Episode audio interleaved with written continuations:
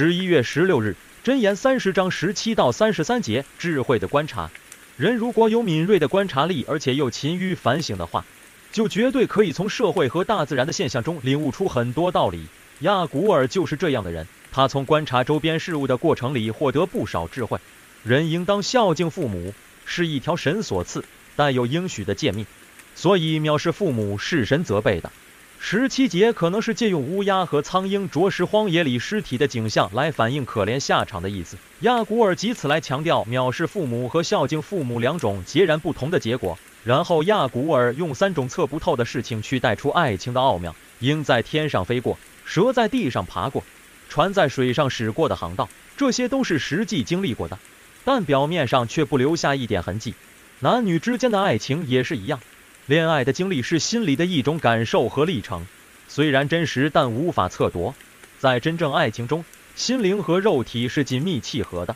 至于情欲的放纵，只是一种丑恶和不负责任的苟合。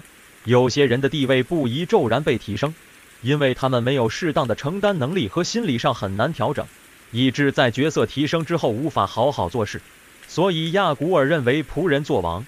愚人爆发，丑恶女子出嫁，婢女接续主母，这些都是让人惊讶和值得忧虑的。他又劝告人要从昆虫和动物身上学习智慧，这些生物的力气不大，全靠智慧生存。蚂蚁懂得未雨绸缪，沙帆懂得在安全的地方打洞做窝，蝗虫懂得连群结队出征，守宫懂得安静守候。有些动物甚至有一份王者的威严和风范，这些都被亚古尔认为是值得人，包括君王。去观察和学习的。亚古尔最后的劝告是：行事愚顽，自高自傲，心怀恶念的人一定会引起争端，所以应该及早自制。人生似乎有很多奥秘的事情难以明白，神的旨意有时似乎很难测透，但如果细心观察，又似乎到处是智慧和启示。其实重点在于我们有没有受教的心、敏锐的触觉以及反省的习惯，否则我们对神的启示可以视而不见。可以听不进去神的话，读经和祷告也不一定有所领悟，就像法利赛人那样，越来越自意和封闭。